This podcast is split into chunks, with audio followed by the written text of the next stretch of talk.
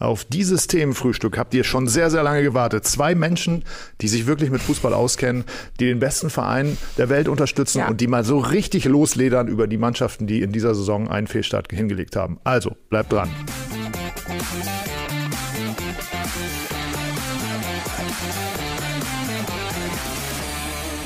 So, Mia, jetzt wir beide. Ja. Wir reden nicht über den HSV, würde ich sagen, weil was soll man da noch sagen? Ich meine, Außer, Taten sprechen für sich, würde ich sagen, mhm, oder? Genau, ja. Wir sind auch quasi schon aufgestiegen. Ich habe auch schon den Zug nach Hamburg gebucht für Mai, damit ich pünktlich auf dem Rathausmarkt bin. Nicht ernsthaft? Ist, nein natürlich nicht. Ich habe mich ja äh, gestern hier und auch in der Vorwoche äh, wirklich äh, mir das verbeten von dem jeweiligen Kollegen, äh, da irgendwelche Nachfragen zu haben, weil ich sage, entscheidend ist die Zeit immer zwischen März und April, aber vielleicht mal aus deiner Perspektive.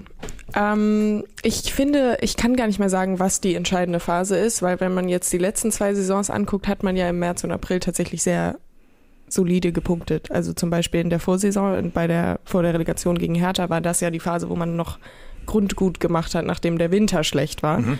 Und jetzt letzte Saison ging der Frühling eigentlich auch. Also dieses Frühlingsding, das war in den ersten drei Saisons mehr als in den letzten zwei, aber ich allgemein nach drei Spielen zu sagen, ja, das ist jetzt Aufstiegsfavorit Nummer eins und Schalke 04 muss Thomas Reis entlassen, weil sonst wird das gar nichts mehr.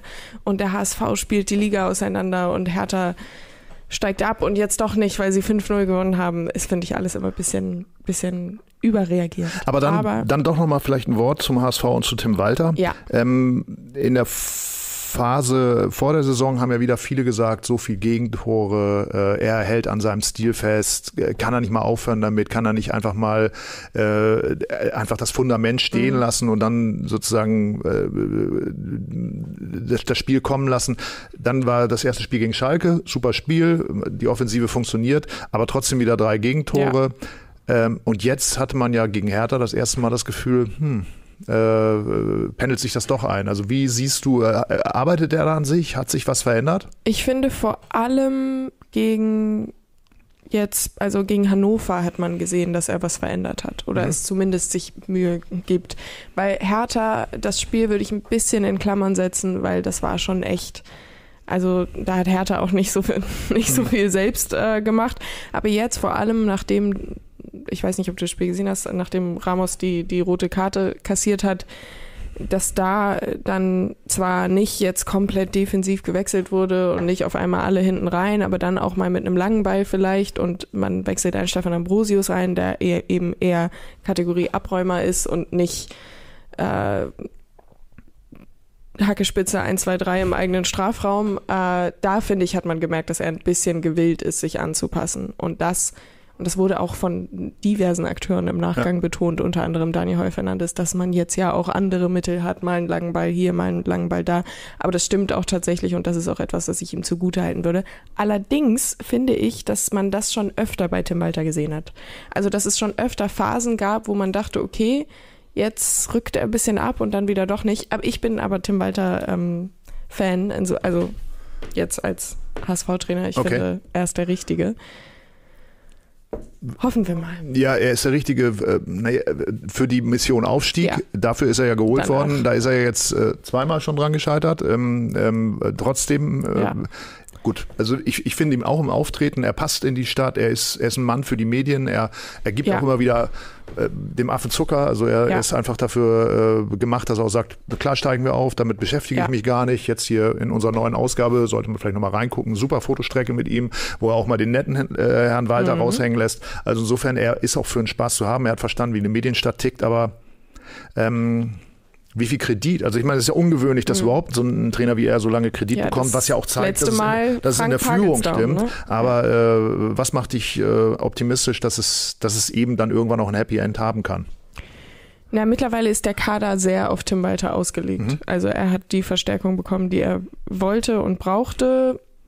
Ich würde sagen, es gibt noch ein, zwei Stellschrauben, an denen man drehen könnte, um jetzt mal hier ins Phrasenschwein früh einzuzahlen. Mhm.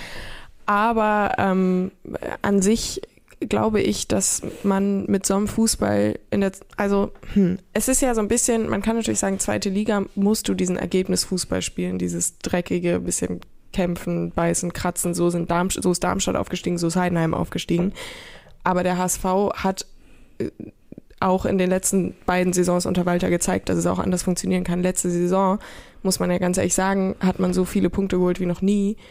Und eigentlich wäre man in fast jeder anderen Saison damit aufgestiegen. Und mich überzeugt der Fußball an sich. Ich bin auch ein Fan von Offensivfußball. Das ist, da bin ich dann vielleicht auch ein bisschen irgendwie getrübt davon, wie also, es aussieht. mir hat mal jemand erzählt, dass sozusagen äh, Vereine auch äh, einer aus dem Profibereich hat gesagt, dass Vereine auch so eine, so eine traditionell angelegte Kultur haben. Und beim HSV mhm. gab es ja sozusagen schon in den 60er Jahren äh, Dörfel Seeler, es gab in den 80er Jahren Manny Kals und Horst Rubesch und das Spiel über die Flügel ja. äh, ist beim HSV Angriffsspiel ist sozusagen implementiert in diesem Verein. Würdest du sagen, dass das immer noch der Fall ist? Weil ich meine, du hast ja jetzt auch äh, schon prägende Jahre deines Lebens äh, mhm. in der zweiten Liga verbracht. Also insofern äh, siehst du immer noch sozusagen diese Anlage oder äh, hat sich das auch durch die durch diese Zeit in der zweiten Liga auch diesen Druck aufsteigen zu müssen, nicht mehr brillieren zu können, sondern eben auch mal mm. äh, zu, zu kratzen und zu beißen und zu spucken äh, das verändert? Ist, das ist eine gute Frage. Da habe ich mir noch nie so Gedanken drüber gemacht. Aber ich glaube, nein. Ich glaube, also ich glaube, es hat sich mhm. nicht verändert, mhm. zumindest mhm. nicht entscheidend, weil der HSV, egal unter welchem Trainer in der zweiten Liga, ob unter Hacking, Tune, Hannes Wolf, Christian Titz, die ersten fünf Spiele war ja sowieso noch Tim Walter-esk, dass ich, äh, dass der HSV immer den Anspruch hatte, immer den Ball zu haben und immer in dieser Favoritenrolle auch war. Das ist ja jetzt, jetzt auch was, was man bei Schalke sieht, dass sie mit Thomas Reis da fast so ein bisschen Schwierigkeiten ja. haben, weil der war für den Abstiegskampf gut er hat den Abstieg tatsächlich nicht geschafft, aber er war dafür der richtige Mann, dass man dieses äh, auf Gedeihen und Verderben mit Manndeckung durchzieht und wir kämpfen und hauen uns rein. Und jetzt in der zweiten Liga fällt auf Huch. Äh, da hat man hat aber nicht so die Ideen, wenn man auf einmal den Ball am eigenen Fuß hat. Ja. Und ja. Schalke tut sich damit sehr schwer und das ist beim HSV nicht so. Da sind defensiv vielleicht ein paar Marke, aber ähm, mit Ball weiß man da auf jeden Fall, was zu tun ist. Also ich, ich, finde auch, was du sagst, erstens, der Kader ist sehr auf Tim Walter inzwischen zugeschnitten. Ja. Deswegen wäre es schön, wenn sie aufsteigen, weil dann sozusagen auch eine Idee für die erste Liga da ist, weil das war ja auch von vielen äh, Leuten, die eben so eine gewisse Sorge haben um den HSV. Was passiert eigentlich, wenn sie dann wieder aufsteigen, wenn sie es ja, dann schaffen? Können Sorge sie sich da halten? Ähm, aber äh, letztendlich, vielleicht schafft er es ja auch, ein, ein Kern von Spielern um sich zu scharen, die dann auch sagen, wir gehen jetzt hoch hoch und haben so ein Gefühl, der Tim und ich, oh, so ähnlich wie jetzt vielleicht in, in Heidenheim das auch ist, wo, wo man vielleicht dann auch mal zwei, drei, vier Niederlagen erstmal auch kompensieren kann, auch durchhalten kann, um dann so langsam in die Spur zu kommen, um sich dann vielleicht doch irgendwo im, im, im zweiten Drittel zweiten unteren Drittel der, der ersten Liga ich zu etablieren. Nehmen. Ich ja? glaube, das ja. ist auch schon ein Stück weit der Fall. Ja. Also ich glaube, dass auch jetzt, als Robert Glatze seinen Vertrag verlängert hat, als Ludovic Reis seinen Vertrag nicht verlängert hat, aber zumindest gesagt hat, er möchte bleiben. Äh, Sebastian Schonlau hat gerade seinen Vertrag verlängert, Jonas Meffert. Und alle haben öffentlich den Trainer als Grund mhm. genannt, bei, im Verein zu bleiben, beziehungsweise bei denen, die verlängert haben, den Vertrag auch noch zu verlängern. Und gerade bei Glatze und Reis war das ja durchaus ein Thema, dass sie den Verein vielleicht verlassen. Und dass da die Kontinuität auf der Trainerposition ein Faktor war, ist, glaube ich, klar. Und er ist ja auch in Mannschaftskreisen zumindest sehr beliebt. Ja. Ich sehe trotzdem im Aufstiegsfall, für mich ist es sowieso, ich sage jetzt erstmal aufsteigen, dann guckt man mhm. irgendwie mhm. weiter, weil mit dem Fußball, den Tim Walter spielt, fliegst du in der ersten Liga aufs Gesicht. Da muss man Anpassungen vornehmen, weil man kann nicht äh, Daniel Heuer Fernandes gegen den FC Bayern München an die Mittelkreis, an den Mittelkreis stellen und sagen, bau mal das Spiel auf. Ja. Aber ich glaube, dafür ist er dann auch schon ein erfahrener Mann. Das hoffe er, er hat, ja. auch, er hat auch ein sehr gutes äh, Trainerteam um sich geschart. Ja. Die, da, da ist ja auch eine hohe Kontinuität drin. Und ich glaube, dass da dann sicherlich auch eine, eine Idee entwickelt wird, wie man das, wie man das schafft. Und da geht Auf es ja Fall. die ersten Jahre ganz klar nur darum, in der Liga zu bleiben. Um an nichts anderes kann es gehen. Das müssen ja. wir ja auch mal klipp und klar sagen. Ich meine, ja. wie gesagt, bei Hertha hat ja gerade Paul Dardai ein bisschen runtergeschaltet und hat gesagt, Leute, jetzt können wir uns eigentlich erstmal drei, vier Jahre darauf einstellen, dass wir zweite Liga spielen. Na, aber ist es interessant, hier, das ist ja auch so ein Thema, wo Spieler sind, ähm, die sagen, ich hänge ein Stück weit mein Schicksal oder mein Verbleib hier im Verein an, die, an den Verbleib dieses Trainers. Mhm. Das hat es früher in dieser Form nicht gegeben. Und das ist ja eigentlich auch interessant, weil zum Beispiel beim FC Bayern ist das ja gehört das ja überhaupt nicht zur Kultur. Ja. Da wird gesagt, das Management stellt die Mannschaft auf und der Trainer ist so gut, dass er mit, jeder, mit jedem Kader arbeiten kann. Mal sehen, ob sich vielleicht auch, auch diese Konstrukte dann mittelfristig auch, äh, auch äh, ja, so Schule machen und dann vielleicht auch mal bei Vereinen wie beim FC Bayern ankommen. Auch bei den Bayern wurden ja wohl Thomas Tuchel gewisse Gestaltungsfreiheiten gewährt diesen Sommer, die andere Trainer vielleicht nicht immer hatten. Allein dadurch, dass äh, Kahn und, und Brazzo nicht mehr federführend waren, ja. dass äh, auch ein Tuchel dort eben auch, was die Kaderplanung angeht, Harry Kane war ja wohl der große Wunschspieler von Thomas Tuchel auch. Mhm. Also, dass die beiden sowieso den schon vor Tuchel wollten, ist klar, aber trotzdem glaube ich, dass sich da das geändert hat. Du hast das Heft angesprochen, ich glaube, du meinst Xabi Alonso genau. und inwiefern der vielleicht auch bei gewissen Transfers von Bayer Leverkusen eine Rolle gespielt hat. Bei dem ist das natürlich krass, weil der nochmal eine viel höhere, größere Streitkraft hat als der Verein. Ähm, aber ja, auf jeden Fall hat vielleicht auch ein bisschen was mit der Personifizierung und Entertainisierung vom Fußball zu tun, mhm. dass so Gesichter relevanter werden und dass das vielleicht auch für Vereine eine Rolle spielt. Naja, Kann ich glaube, durchaus sein. Ich glaube, vielleicht aus, aus deutscher Perspektive ist Klopp der, der, ja. der, der Mann oder die Person, die, die das im Grunde ja äh, komplett etabliert hat, dass der eigentlich losgelöst ist von will ich sagen, so komplett losgelöst von Ergebnissen, weil er selber einsieht, wenn es nicht mehr läuft, wie er es in Dortmund mhm. ja vor ein paar Jahren äh, gemacht hat. Aber dass es ein, ein Trainer ist, der jeden Spieler so integrieren kann, äh, auch, auch ihm äh, immer wieder Feuer unterm Hintern machen kann im, in ja. den richtigen Momenten, dass da so ein ganz hoher Grad an Intensität und Motivation im Kader ist, also das, was er ja immer so als Mentalität, Mentalitätsmonster und so weiter herausgestellt hat, dass, äh, dass eben eine Mannschaft, ein Verein über Jahre performt und selbst wenn er mal nicht in, in, alle Ziele erreicht, man trotzdem das Gefühl hat, man ist immer ganz kurz vor knapp. Ich glaube, das ist ja das Entscheidende, dass die, die Fans merken, wir können es immer noch schaffen. Weil, weil das macht ja auch den Thrill von Fußball aus. Ne? Also dass es, dass es eben nicht, dass es nicht nachlässt. Weil ich glaube, das Schlimmste ist, was passieren kann, dass man in so eine Spirale gerät, wie Hertha, sah, sah es ja bis zum letzten Spieltag aus, dass da, dass da überhaupt keine Gegenwehr mehr ist, auch innerhalb des Kaders. Keine Identifikation mehr mit dem Trainer, mit dem mhm. Kader, mit dem Verein. Also das ist, glaube ich, äh, das. Und das finde ich eben, das hängt dann auch sehr stark an dem Trainer und an, ja. an seinem, seinem Staff. Ne? Allgemein haben Vereine ja irgendwo erkannt, oder ist der, die Trainervariable eine ne, ne viel wichtigere, allein dass jetzt Ablösen gezahlt werden für Trainer, sogar so enorm hohe Ablösen ja. wie im Falle von Bayern, wo sie es dann eben auch gemacht haben für Jürgen Nagelsmann, dass Trainer aus Verträgen rausgekauft werden. Also was, das war ja früher nicht gang und gäbe, wie es das jetzt wie, wie der Fall ist. Und auch die Vertragsverlängerung von Xabi Alonso hat, glaube ich, vor allem damit zu tun, dass Bayer Leverkusen da dann irgendwann eine gewisse Ablöse, ob das jetzt in Form einer Ausstiegsklausel ist oder nicht, kassieren kann, wenn vielleicht nächsten Sommer ein gewisser Verein aus Spanien anklopft oder anderswo. Also diese, diese variable Trainer ist gefühlt eine viel wichtigere geworden, auch dahingehend, wie viel Wert die Vereine dem Ganzen beimessen mit den Gehältern und Ablösen, die sie zahlen. Wo, wo, wobei ich glaube, bei, bei Xavi, da, da haben halt alle drüber spekuliert, mhm. der geht ja sowieso bald wieder. Ja. Und es, es war mit Sicherheit eine Absprache, komm, lass uns einen Vertrag machen, pro Eben. forma. Ich glaube, dass er sogar für lau nach zu bestimmten Vereinen wechseln kann. Du hast ihn gerade angesprochen, Real mhm. Madrid.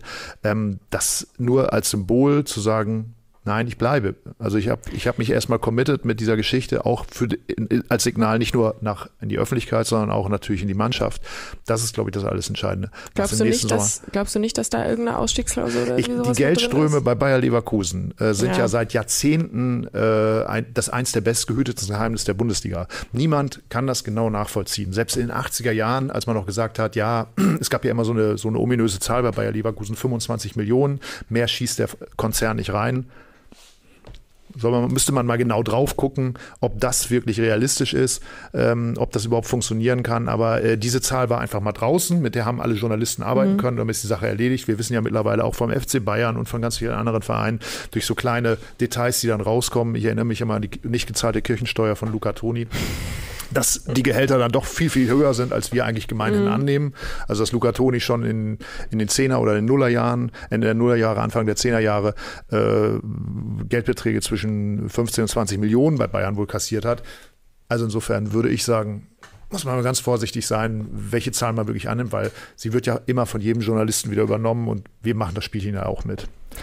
Wenn einer das Gesamtkonstrukt bei Leverkusen diese Saison durchleu durchleuchtet hat, dann Tim Jürgens. Aber nicht, nicht die Geldströme, das, das gebe ich jetzt ja. mal ganz offen zu. Okay. Trotzdem sollte diese Geschichte vielleicht doch nochmal lesenswert sein. Wenn, und wenn nicht, dann zumindest die Fotos ganz schön äh, und Auch wir das. haben auf jeden Fall nochmal mit allen Transfers bis natürlich ja. bis Redaktionsschluss gesprochen, äh, die, die wichtig war. Ah, du hast gerade Stellschrauben gesagt. Und wir haben gesagt, Trainerpersonalie, die interessant ist. Und mhm. da sind wir natürlich bei Edin Terzic. Exakt so. diese Überleitung wollte ich gerade auch äh, verwenden. Sehr, sehr gut. Ja, Weggeschickt und wieder zurückgeholt. Und jetzt, was ich sage. Ja ich sag, ich sag, muss eigentlich, wenn ich ganz ehrlich bin, genau dasselbe sagen, was ich beim HSV und bei allen anderen Vereinen sage. Es sind erst zwei, drei, vier Spiele gespielt ja. und wir müssen erstmal abwarten.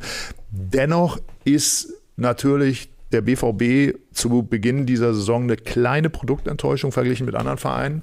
Ähm, heute Morgen habe ich gelesen, äh, man denkt darüber nach, äh, Yusuf Paulsen von, äh, von RB Leipzig zu holen. Da hat Max Eber gesagt, ist nicht drin oder zumindest nicht, was ihr uns anbietet. Dafür ist er, kriegt ihr ihn nicht.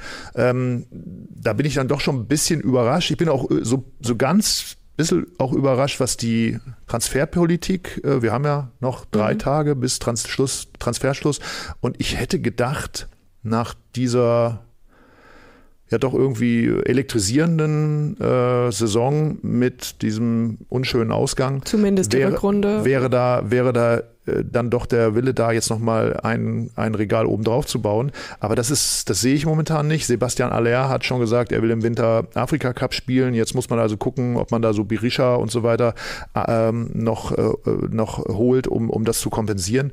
Äh, das sieht für mich, korrigiere mich gerne, ähm, so ein bisschen so aus, als wenn man, als wenn die Transferpolitik zumindest nicht so strukturiert ist wie bei Bayer Leverkusen als Beispiel.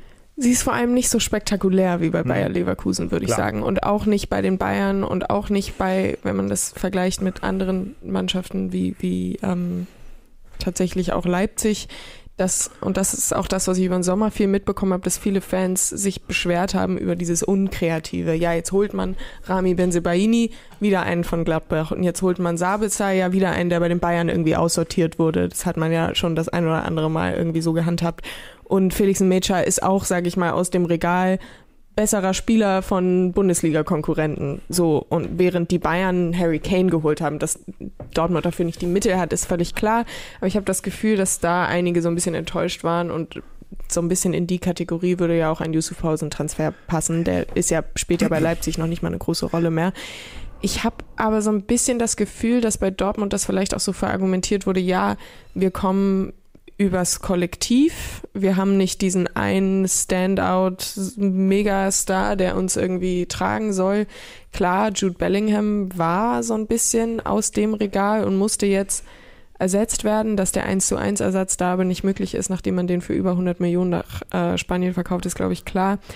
Ich kann es trotzdem verstehen, dass man irgendwie so ein bisschen, dass einen die Transfers von Dortmund jetzt nicht elektrisieren, während es von Bundesliga-Konkurrenten Leverkusen, Leipzig, Bayern vielleicht eher der Fall sein. Ja, also Harry Kane elektrisiert mich ehrlich gesagt ja. auch nicht so sehr, weil äh, das ist so ein, so ein Spieler, äh, das ist fast so eine, so, so eine Saudi-Arabien-Mentalität. Mhm. Ja, guck mal bitte hier in den Katalog der besten 20 Spieler der Welt. Äh, ach, guck mal, den können wir uns gerade mhm. noch leisten, den kaufen wir jetzt. Äh, bei Dortmund hat mich an der, an, an, der, an der Transferpolitik eigentlich immer äh, fasziniert, dass sie so Spieler hatten wie Haaland, wie äh, Lewandowski, die natürlich Experten alle auf, auf dem Zettel hatten. Und Jude die, Bellingham die, ja auch. Jude Bellingham, zuletzt. die gekommen gekommen sind, weil Borussia Dortmund und auch das Management wohl auch in den Gesprächen so überzeugend waren zu sagen, mach mal hier zwei Jahre und dann gehst du und dann wirst du ein absoluter Weltstar sein. Und das hat ja in, in mhm. den genannten Beispielen auch überall geklappt. Und äh, diesen Transfer korrigiere mich, habe ich jetzt bislang noch nicht gesehen, weil es sind eben, wie du schon sagst, das sind so Spieler, man kennt sie, aber man weiß eigentlich auch, was man von ihnen zu erwarten hat. Also insofern sichere mhm. Transfers, aber auf der anderen Seite, was man auch von ihnen nicht, vermutlich nicht erwarten kann. Ich glaube, auf, auf Sicht hofft man in Dortmund auch, dass Jamie Bino Gittens vielleicht so ein Kandidat wird, der auf einmal extrem durchstartet. Das ist ja auch alles ordentlich, was man da schon hat, gerade auch in der Offensive. Donny Malen hat die Halbserie seines Lebens gespielt ja. in der Rückrunde. Ja. Karim Adeyemi hat sich letzte Saison kurzzeitig wieder daran erinnert, dass er vielleicht eigentlich doch die Zukunft des deutschen Fußballs sein sollte. Aber irgendwie. Harte Worte. Irgend, vielleicht. Ein 19-Jähriger schon mal wieder alles vergessen. Oder wie alt war er? Ja, so ungefähr. Ne? Ja, so irgendwas um den Dreh. Aber man hat ja das Gefühl, dass das jetzt wieder alles nicht mehr so ineinander greift. Was mir bei Dortmund fehlt, und das fehlt mir nicht, also das habe ich jetzt auch eben in den Kommentaren gesehen, dass jemand gesagt hat, die spielerische Idee fehlt äh, schon seit 34 Spiel Tagen und das stimmt. Denn für mich hat immer das Verbindungsstück zwischen Defensive und Offensive gefehlt. Jude Bellingham hat man da im Mittelfeld immer den Ball gegeben und gesagt, Junge, mach mal. Und das hat dann äh, bei Zeiten auch funktioniert. Für mich wäre eigentlich ein Moda Hut jemand gewesen, der so eine Rolle ausfüllt. Hat aber ja irgendwie nie funktioniert bei Dortmund, warum auch immer. Jetzt ist er in England, naja. Ich sehe jetzt auch nicht, wie Felix Metscher und Marcel Sabitzer das zwingend äh, auf den Platz bringen. Und Emre Can, muss man sagen, ist für mich, ja, äh, er, er, er, hakt das, die, die, die Box ab, Abräumer. Er, er äh, gewinnt da seine Zweikämpfe, aber sowohl im Stellungsspiel als auch mit dem Ball ist es eigentlich einfach echt dünn und da wären wir wieder beim Thema Terzic. Terzic hat den Alvarez-Transfer blockiert, er hat einen Transfer blockiert, der Jan vielleicht Konkurrenz gemacht hätte, hat ihn dann zum Kapitän gemacht, nachdem Jan nur eine gute Halbserie gespielt hat. In der, Rück in der Hinrunde stand er kaum auf dem Platz, weil er verdrängt wurde von seiner Position. Da hat ein Sally Özcan gespielt, der für mich jetzt aber auch nicht zwingend äh, spielerisch die bessere Wahl wäre. Und jetzt ist er Kapitän, muss irgendwie auf dem Platz stehen, hat jetzt aber gegen Bochum ganz ehrlich überhaupt gar nicht überzeugt. Und gegen Köln, obwohl sie da gewonnen haben, war das für mich auch nicht überzeugend. Das war eher so Donny Malen Lucky Punch am Ende.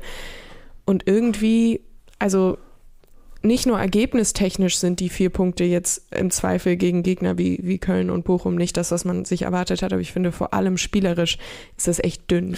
Und das ist vielleicht das, wo man sich Sorgen machen sollte. Kein gutes Zeugnis, was du Edin Terzic aussprichst.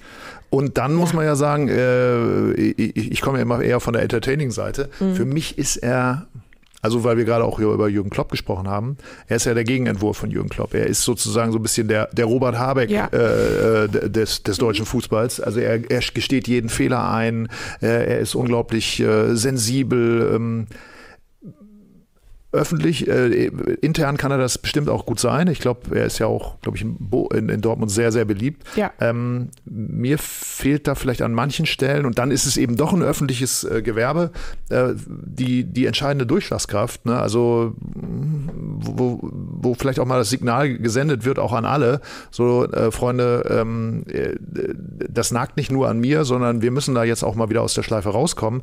Also dafür ist er, er wirkt dann manchmal wie so ein niedergeschlagener Spieler. Und ich ich weiß nicht, ob das oder ist das auch wieder so ein bisschen Körperspannungsinterpretation, äh, sage ich immer. Ne? Also äh, ist der nach intern vermutlich ganz anders, aber trotzdem, äh, mir gefällt das nicht. Mich wundert das auch ehrlich gesagt, dass er zwischen diesen ganzen Großkopferten, allen voran natürlich äh, Aki Watzke, äh, da so, so, so diesen, diesen Ritter von der traurigen Gestalt manchmal mimt. Vielleicht ist das aber, das ist jetzt natürlich auch nur von außen rein ja, interpretiert, aber vielleicht äh, ist das für so einen Aki Watzke, der ja durchaus mal im Hahnenkampf den großen Starken gibt, vielleicht auch ganz komfortabel, jemanden zu haben, der ihm, der mit ihm nicht aneinander gerät, der ihm nicht Paroli bietet in gewissen Situationen. Also ich sag mal so, Edin Terzic weiß in der Öffentlichkeitsarbeit schon, was er in Dortmund zu machen hat dass er sich in die Sportschau setzt und diesen und jenen Fangesang zitiert und mit ordentlich Pathos und nochmal in die Kamera guckt und sagt, ja, ich bin von der gelben Wand. Das stimmt ja auch alles. Und ich glaube, so dahingehend passt er auch nach Dortmund. Ich glaube aber, dass Terzic allein dadurch ein, eine riesige Menge an Kredit hat, die andere Trainer in Dortmund nie hatten, mhm. vielleicht außer Jürgen Klopp, aus anderen Gründen dann. Aber er ist ja Terzic kam ja als Interimslösung, wurde dann, währenddessen wurde dann Marco Rose für viel Geld geholt und bereits eingeplant. Dann hat Terzic den DFB-Pokal gewonnen und ich glaube, dass Edin Terzic in der Hinterhand als technischer Direktor oder welches Fantasieamt er damals auch immer ausgefüllt hat, als Rose dann Trainer wurde, dass man Edin Terzic in der Hinterhand hatte, war fast einer, jetzt von außen rein interpretiert, der entscheidenden Faktoren, warum Marco Rose so früh entlassen wurde. Weil meiner Meinung nach, und das ist jetzt auch das Problem, was Dortmund hat, weil wenn man jetzt, ich sag jetzt auch nicht Terzic raus nach drei Spieltagen, zwei Spieltagen. Doch, sag einfach ist, mal. einfach mal gucken, was passiert. Einfach mal den Chat dann so beobachten. Ähm, das ist vollkommen Banane, aber gleichzeitig hat man jetzt natürlich ich, ich, ich wüsste jetzt nicht, was die Alternative ist. Vielleicht zaubern sie irgendeinen Urs Fischer aus dem Hut. Also nicht den tatsächlichen Urs Fischer, ja. sondern eine vergleichbar gute Wo, Wobei da musste natürlich erstmal erprobt werden, was kann Urs Fischer eigentlich mit so einem Kader anfangen, weil äh, äh das wäre äh, wieder ein wir ziehen Thema, alle ja. den Hut vor Union, aber äh, die, Spielweise äh, Ballbesitz und mhm. Spiel machen, da wissen wir nicht, ob Urs Fischer der geeignete Mann dafür ist. Das stimmt, das stimmt. ich habe jetzt hier jetzt, ich muss noch, Kommentaren. Kann ich noch eine, eine Frage zu, zu, zu, deinem, zu deinem Argument von wegen, du sagst nicht nach dem dritten oder vierten Spieltag Edin Terzic raus. Die Frage ist, wie lang ist der Geduldsfaden des Dortmunder Umfelds, weil äh, viele Experten sagen in dieser Saison, das könnte die Saison werden, wo der Dosenclub möglicherweise ganz oben anschließt. Ja. Ähm, deswegen hat man sich ja fast am ersten Spieltag auch gefreut, als Bayer Leverkusen äh, das Spiel äh, gegen den Dosenclub gewonnen hat. Aber ähm, äh, wenn wir, fest, wenn wir ja jetzt feststellen, dass, äh, dass, äh, dass Borussia Dortmund tatsächlich ins Hintertreffen gerät, die haben ja auch manchmal so in den letzten Jahren so Phasen gehabt, wo man Sorge haben musste, dass sie möglicherweise nicht ins internationale Geschäft kommen. Und wenn das passiert, dann hat das ja auch nachhaltige Folgen, ähm, dass, dass sie möglicherweise tatsächlich den Anschluss äh, nach ganz oben äh, verlieren und dann sozusagen diese 30-jährige, in Anführungsstrichen ja seit zehn Jahren nicht mehr vorhandene oder fast nicht mehr vorhandene äh, ähm, äh, Rivalität zwischen FC Bayern, BVB, äh, dann eben auch zum Erliegen kommt und dass wir dann uns darauf einstellen müssen, dass vielleicht jahrelang, wenn nicht jahrzehntelang neue Rivalität entsteht, die uns dann alle wahrscheinlich total anödet, mhm. zumindest mich schon mal ich im glaube, Vorfeld. Die ähm, meisten hier bloß auch. wie lange, wie lange halten, hält das Umfeld das durch, zu sagen, ähm, ja, wir sind momentan eigentlich nur Top 5, Top 7? Ja, ich glaube, exakt das ist auch der Grund, warum Terzic gerade öffentlich diskutiert wird. Ich mhm. glaube nämlich zum Beispiel nicht, dass er im Verein diskutiert wird, aber ich habe viel gelesen, viel mitbekommen, gerade auf Twitter. Und da muss man natürlich sagen, Twitter ist bei sowas auch immer sehr anstrengend und sehr extrem, dass sie immer nach zwei Spielen direkt sagen, der muss raus, der muss weg, alle sind äh, Terroristen und wir steigen ab. so nach dem Motto. Ähm, aber ich glaube, exakt das ist der Grund, warum man, obwohl nach der letzten Saison, wo man ja punktgleich mit den Bayern war, so nah dran an der Meisterschaft, das gab es ja nicht mehr seit der letzten Meisterschaft. Und äh, man ging eigentlich raus mit, mit einem super guten Gefühl, weil das letzte Spiel natürlich war nichts, aber alles davor war ja elektrisierend, wie du es ausgedrückt hast. Aber jetzt heißt es schon wieder, hm, ist Terzic eigentlich der Richtige? Und ich glaube, das ist vor allem der Grund, dass man nicht mehr nur Angst hat, schaffen wir es mit den Bayern mitzuhalten, sondern schaffen wir es mit RB mitzuhalten? Schaffen wir es mit Leverkusen mitzuhalten? Schaffen wir es mit Union mitzuhalten? Oh, da kann man von ganz unten. Union. Das, das ja, also das, das Daran die, müssen wir uns gewöhnen. Dass man, Schöne Grüße gehen raus nach äh, äh, Köpenick. Jo. Toll. Äh, dass, man, dass man nicht mehr nur nach oben guckt, wie weit ist der Abstand zu den Bayern, sondern dass man eben wirklich auch nach unten gucken muss, mhm. wie weit ist der Abstand eigentlich noch zu den anderen Clubs. Und das ist, glaube ich, das, wo auch so ein bisschen diese Panik herkommt. Ich habe jetzt ein paar Mal hier in den Kommentaren gelesen, Nagelsmann, Julian Nagelsmann zum BVB.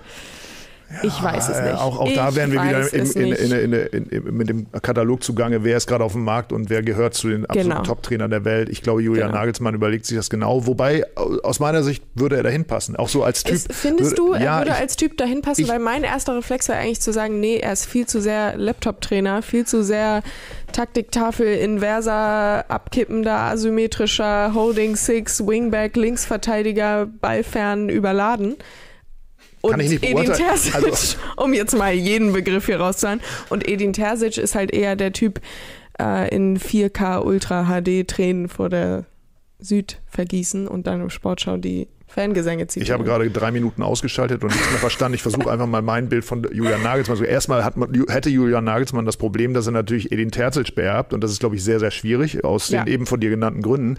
Aber sollte er akzeptiert werden, erstmal als neuer Trainer, mhm. dann glaube ich, dass er nicht so schlecht dahin passt, weil aus meiner Sicht, ich habe ihn mal zu Hoffenheimer Zeiten getroffen, er ist ja auch ich will nicht sagen, er hat so was äh, Jürgen Klopp-mäßiges. in meiner Wahrnehmung ist er aber nicht so der, natürlich kommt er aus der Ecke Laptop-Trainer, ähm, so wird er gerne wahrgenommen, aber er hat ja auch etwas äh, sehr, mitunter sehr Hemdsärmeliges. Also das hat, hat ihn offensichtlich auch bei Bayern München, äh, ist ihm das ja am Ende ja. Des, des, Tages äh, dann eben auch negativ angekreidet worden, dass er eben mit der Harley auf, auf dem Trainingsplatz fährt, dass er da irgendwie mit seinem Skateboard dann nach Hause fährt. Ähm, der ist das dürfen wir nicht vergessen, der ist ja schon mit Anfang 20, Mitte 20 äh, äh, als, als der Monstertrainer gehypt worden. Und äh, da muss, damit muss man erstmal klarkommen. Der hat, mhm. glaube ich, mit Ende 20 ein Angebot von, oder zumindest hat er mal ein, Gespräch geführt mit Real Madrid. Ähm, dann hat er bei Bayern trainiert und er hat versucht, auf jede Frage eine Antwort zu geben. Das muss man sich in dem Medienumfeld erstmal trauen. Mhm. Und insofern glaube ich, daraus wird er ja jetzt auch lernen, er wird sich mit seinen Beratern zusammensetzen, kann das durchaus eine Frucht fruchtbare äh, Beziehung sein, welcher Verein das auch immer ist. Aus meiner Sicht passt er auf jeden Fall auch in dieses über, teilweise ja überemotionale äh, Umfeld sehr, sehr gut rein. Ähm, und er kann mit jungen Spielern arbeiten. Also er hat eigentlich all das, was man in, in Dortmund eigentlich auch ganz gut findet. Nur Makel wäre an der Stelle natürlich, er ist der, der nach Terzic kam. Ja. Und dann muss er natürlich auch liefern. Ne? Ja. klar. Und Terzic hat ja eben vor allem bei den Fans Kredit, hat ja auch einen Titel gewonnen. Ich habe eben gelesen, Glasner, warum nicht? Aber der hospitiert ja aktuell im Handball, glaube ich, oder irgendwie sowas ähm, ist, äh, glaube ich, nicht auf dem Markt. Aber das ist eben genau das Problem, was man jetzt auch so ein bisschen hat, dass die Alternative in der Hinterhand, die Bayern zum Beispiel mit Tuchel hatte, als man Nagelsmann entlassen hat, dass ich die bei Dortmund nicht so wirklich sehe, weil man da eben vielleicht sich fragt, hm, hätte es nicht vielleicht ein Marco Rose sein sollen. Aber das ist jetzt zu spät. Der ist bei einem Energy Drink Hersteller und wird er wohl nichts? immer bleiben, so wie es aussieht. Er sechselt jetzt ja auch wieder. Er hat ja jetzt wieder sein. Ja, aber das hat er, glaube ich, äh, immer. Er hat das nur so, so, so im, am Niederrhein hat er so ein bisschen. Ja, er lässt es gekehrt, jetzt wieder ein bisschen ja, ja, aber, aber, ich glaube, dass er zu seiner, zu seiner äh, sächsischen Heimat steht, das, das ja. äh, hat er, glaube ich, nie jetzt irgendwie. Er hat schon als Kind in RB-Bettwäsche geschlafen. Ja. Ja, definitiv. Natürlich. Wie wir alle. Wie wir alle. Ja. Wie wir alle. Absolut. Das ist doch das Statement des Tages. Das können wir jetzt auf so eine Tafel bringen. Wie wir alle. Wir das wäre ja doch auch alle mal was für so ein Schal. Ja, herrlich. Ähm, so, aber jetzt müssen wir doch noch mal über den Trainer der Stunde reden. Nico Kovac. Der Jonas Wind als den Stürmer Nummer 1 der Bundesliga bezeichnet. Jonas Wind, wer kennt ihn nicht?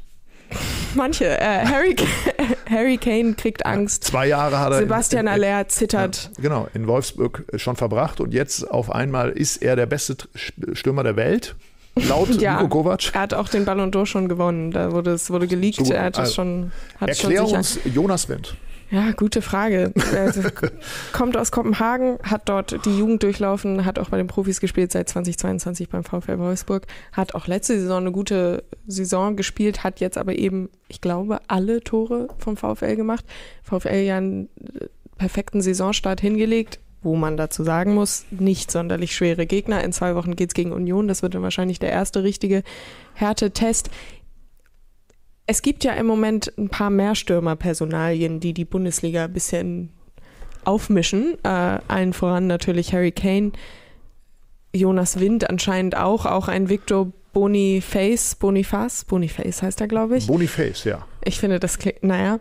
Ist du, es klingt falsch. Es? Also klingt ich, ja, ich mein, es ist wohl so. Es ist wohl ja, so, ja. ja der Brecher mit dem Boniface, wie ich manche schon habe sagen hören. Ähm, ja, es gibt ja aktuell so ein paar Stürmer, Boniface neu, Kane neu, Jonas Wind nicht ganz neu. Aktuell, aber wahrscheinlich in der Form seines Lebens, hat den richtigen Riecher vorm Tor, um nicht nochmal ins Phrasenschwein einzahlen zu müssen. Ja, aber Du meinst, Wolfgang, Wolfsburg ist ein ähnliches Phänomen wie bei Bayer Leverkusen, wo jetzt schon alle sagen, wann brechen sie ein? Mm, ich weiß gar nicht. Also ich sage bei Leverkusen zum Beispiel gar nicht, wann brechen sie ein. Ich sehe Leverkusen nämlich auf Sicht sehr stark. Wolfsburg auch. Ob es jetzt für die Champions League reichen wird, ist, finde ich, vor allem eine Frage der Konkurrenz. Und das, finde ich, ist in der Bundesliga diese Saison allgemein total auffällig, dass es viele Mannschaften gibt, die sehr interessant sind, die äh, clever nachgerüstet haben, die interessant, spannend nachgerüstet haben. Es muss nicht alles klappen, aber es gibt da einige Mannschaften, wo ich sage, die sind zumindest im erweiterten Favoritenkreis für die Königsklasse. Mhm.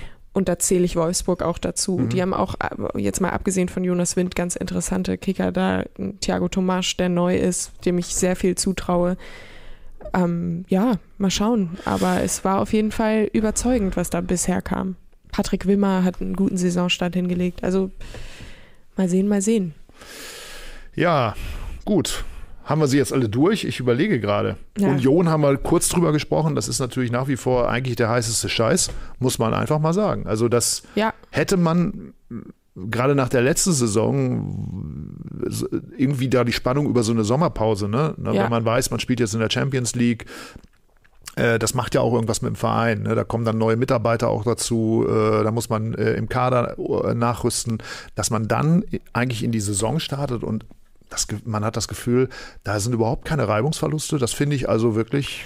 Bei Union? Also man, ich kann mich dann nur wiederholen. Also Union ist einfach eine, eine ganz sichere Nummer, auch bei Tipps. ne, die, die mhm. liefern mhm. immer. Die, äh, die, die, die stehen unglaublich kompakt. Da gibt es keine Fragen nach hinten. Also das ist immer eine knappe Nummer, selbst wenn sie mal verlieren. Ähm, ich bin wirklich gespannt, wie weit das gehen kann. Union, ja. bei Union finde ich vor allem spannend, dass für mich sich jetzt wirklich ein für alle Mal, also letzte Saison haben sie ja schon in einem europäischen Wettbewerb mitgespielt, wo sich alle dachten, huch, was macht Union Berlin denn hier? Und aber, aber diese Saison ist für mich wirklich entscheidend.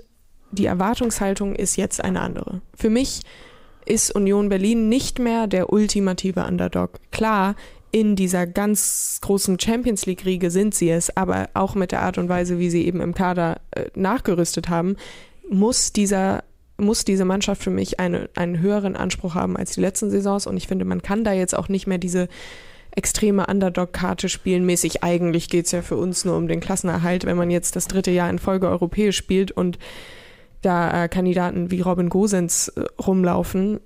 Und wenn jetzt ein Geraldo Becker bleibt, zum Beispiel, wonach es ja, glaube ich, aussieht, dann ist Union für mich eigentlich auch zumindest mit dem Anspruch Europa League dabei. Und das ist eben, da ist dann eben ein neuer Faktor in ja. dem Gebilde. Anderer Verein, SC Freiburg, haben auch einen perfekten Saisonstart hingelegt, auch genauso wie Wolfsburg nicht zwingend gegen die allerstärksten Gegner spielen müssen. In zwei Wochen geht es, glaube ich, nach Dortmund.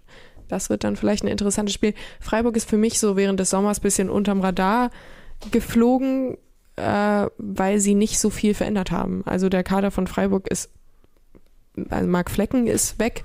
Jetzt ist Noah Atubolo im Tor, der ja U21-Keeper von Deutschland ist, den ich sehr interessant finde, der bisher nur dritte Liga gespielt hat. Ist auch mal, mal schauen, wie das wird. Das sei jetzt bis auf einzelne äh, paar Unsicherheitsmomente auch alles ganz ordentlich aus. Ähm, aber ansonsten hat sich bei Freiburg nicht so viel verändert, was aber eben auch bedeutet, dass die Leistungsträger geblieben sind. Außer Nils Petersen natürlich. Man hat jetzt nicht mehr den, den besten Joker der Welt. Aber Grifo, der eine sensationelle Saison letzte, äh, letzte Spielzeit gemacht hat, ist noch da. Auch Freiburg traue ich einiges zu.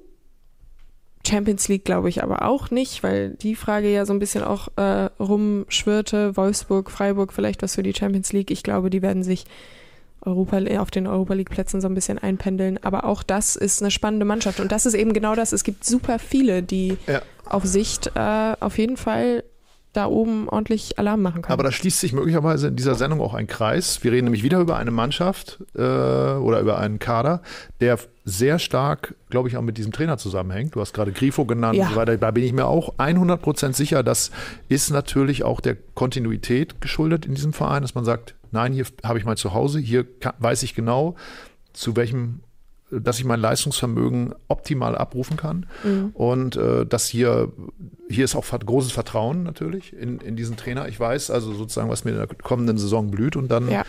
dann ist man eben auch bereit, mit dem wachsenden Erfolg, mit den möglicherweise auch angepassten Gehältern zu sagen, ja, gab es mal ein Angebot, nach dahin oder dahin zu gehen, aber weißt du was, das bringt mir, bringt mir da vielleicht noch ein leicht höheres Gehalt, wenn ich hier das habe und ich bleibe hier vor Ort. Ne? Also es sind ja viele Spieler, du hast ja Nils Petersen gerade gesagt, das ist, kommt ja auch nicht von ungefähr, der hat ja auch seine Erfahrung mit Bayern München und so weiter gemacht. Ja. Dass er seine äh, Karriere dann am Ende bei, beim SC Freiburg beendet hat. Also insofern, und es, wenn man genau hinschaut, diese, diese Vereine, diese Trainervereine, wenn ich so mal sagen, die robben sich immer weiter ins obere Drittel Jetzt muss man mal gucken, wie das weitergeht. Also sozusagen der, so was wir ja vor ein paar Jahren noch äh, für einen Trend hatten in der Bundesliga, dass sehr, sehr viele Trainerwechsel während der mhm. Saison äh, da waren. Das scheint sich zumindest bei den Vereinen, die, die, die so nachhaltigen Erfolg haben, äh, so verändern. Und du hast es gerade gesagt, Union könnte es schaffen, tatsächlich den, den Sprung ins obere Tabellendrittel mhm. äh, nachhaltig zu schaffen. Freiburg hat ihn schon geschafft. Ähm, Gut, Wolfsburg, da ist Nico Kovac sicherlich immer ja. eine Zeiterscheinung, weil da wird anders drauf geschaut. Ja. Bei Bayer Leverkusen auch, aber Tja, interessant gibt, auf jeden Fall. Es gibt ja mit Sicherheit in der Bundesliga mit Ausnahme von Heidenheim, aber da ist es nochmal nicht ganz vergleichbar, keinen anderen Verein, der so auf einen Trainer zählt und bei dem die Trainerpersonalie so wichtig ist wie beim SC Freiburg und auch Kontinuität im Verein. Nils Petersen sprichst du an, beendet seine Karriere bei Freiburg, lässt sich in seinen Vertrag oder beziehungsweise hat schon vertraglich festgelegt, dass er nach einer kurzen Pause dort mal in jeden Bereich ein bisschen reinschauen wird, hospitieren wird, um auch äh, na, im, nach seiner Karriere bei, bei Freiburg zu bleiben. Und nochmal zur Trainerpersonalie Noah Atubolu. Am Ende wird es eh klappen, weil der Verein, der es schafft, Alexander Scholo und Florian Müller zeitweise äh, auf Linie zu bringen, der schafft das mit jedem Keeper. Florian Müller übrigens auch als Nummer zwei wieder nach Freiburg zurückgekehrt. Also es sind nicht die großen Veränderungen, aber brauchte man im Zweifel ja auch nicht. Es hat ja auch nur sehr, sehr knapp nicht für die Champions League gereicht letzte Saison. Also auch da spannend. So, Jetzt habe ich unglaublich viele Namen gehört, unglaublich viel gelernt von dir. Vielen Dank dafür ja, auf jeden Fall schon mal. Ja, also meine Güte, ich, äh, äh, wer mich kennt, weiß, dass ich äh, mit, mit den Wechseln in, in, in, den Kadern nicht immer so äh, sattelfest bin. Aber wo ich mich wahnsinnig gut auskenne, ist bei alten Trikots. Oder? Und die haben wir doch heute noch, oder habe ich mich jetzt getäuscht? Wenn ihr wollt, wir können auch in Überlänge gehen, aber ich dachte, wir können, wir, oder wir machen es als Cliffhanger auf, auf, für morgen. Meinem, auf meinem Plan stand, dass ja. heute auf jeden Fall noch irgendein Viertelfinale in der Achtelfinale wäre es. Achtelfinale gespielt. Wir haben jetzt so lange über den HSV geredet, komm, dann machen wir es einfach morgen und du okay, kannst uns noch deinen Sauber. zweiten Namen anteasern. Da sind die Leute natürlich auch sehr, sehr heiß drauf. Namen? Ja. Ich weiß nicht, worüber ihr redet. Ah, auch ein interessanter zweiter Name, Tim Laszlo Walter, wo wir vorhin schon über Tim Walter gesprochen haben. Der heißt Laszlo mit zweiten Namen, ja. Okay. Er hat ungarische wohl, Verwandte, die, haben wohl gerne, die Eltern haben wohl gerne Casablanca geguckt. Victor Laszlo spielt da, glaube ich, eine wichtige Rolle, oder? Naja, gut. Also äh, Tim Laszlo Jürgens habe ich gehört. Onno habe ich vorhin gelesen. Ah, Udo habe ich gelesen. Ingo? Udo. Udo, ja. Das Der alte ist, äh, Norddeutsche. Ole habe ich gelesen. Ah, ja, ja. Ähm, Tim Karl. Mia Julia, nein, so heiße ich nicht. Ich habe aber auch zwei zweite Namen. Ah ja, interessant. Das, mit denen ich mich überhaupt nicht identifiziere. Das würde mich jetzt interessieren. Ja, ich kann sie einfach mal sagen. Es ist Mia Helene Clara. He Helene, nicht Helen. Helene ist nach meiner Urgroßmutter und Clara einfach so mit C. Ah ja. Ähm, aber es ist, das sind wirklich so Namen, mit denen ich mich gar nicht assoziiere. Wenn das jemand so okay. sagt, dann fühlt sich das nicht an wie ich selber. Tim also, Torben. Tim Struppi Jürgens. Tim Struppi Jürgens, richtig. Unschwer zu erkennen. 100 Punkte, ding, ding, ding. Also ich muss es verraten. Ja. Ich habe es gestern. Äh, ja, also ich bin tatsächlich nach meinem Großonkel, mhm. der hieß Karl mit C, äh, benannt und meinem Großvater mütterlicherseits, der hieß Friedrich. Also Tim Karl Friedrich Jürgens, nicht Udo Jürgens. So. Ja. Damit ist, wäre dieses Geheimnis auch gelüftet und nächstes Jahr machen wir das wieder, weil dann haben es alle wieder vergessen. Die Bombe ist geplatzt. Boah.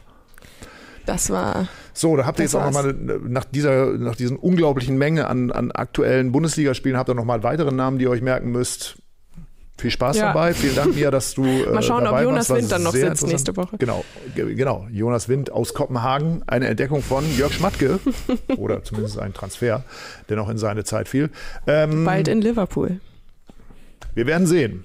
Das war das Themenfrühstück am Dienstag. Morgen wieder einschalten. Daumen da lassen, soll ich immer sagen. Dann äh, freut sich Felix. Äh, also nicht nur Felix, sondern auch wir. Und äh, ja, genau. Morgen 10.30 Uhr, roundabout. Wieder Kollegen hier wir beide nicht, oder? Nee, aber okay. irgendwer anderes. In diesem Sinne, nur der HSV. Ciao, ciao.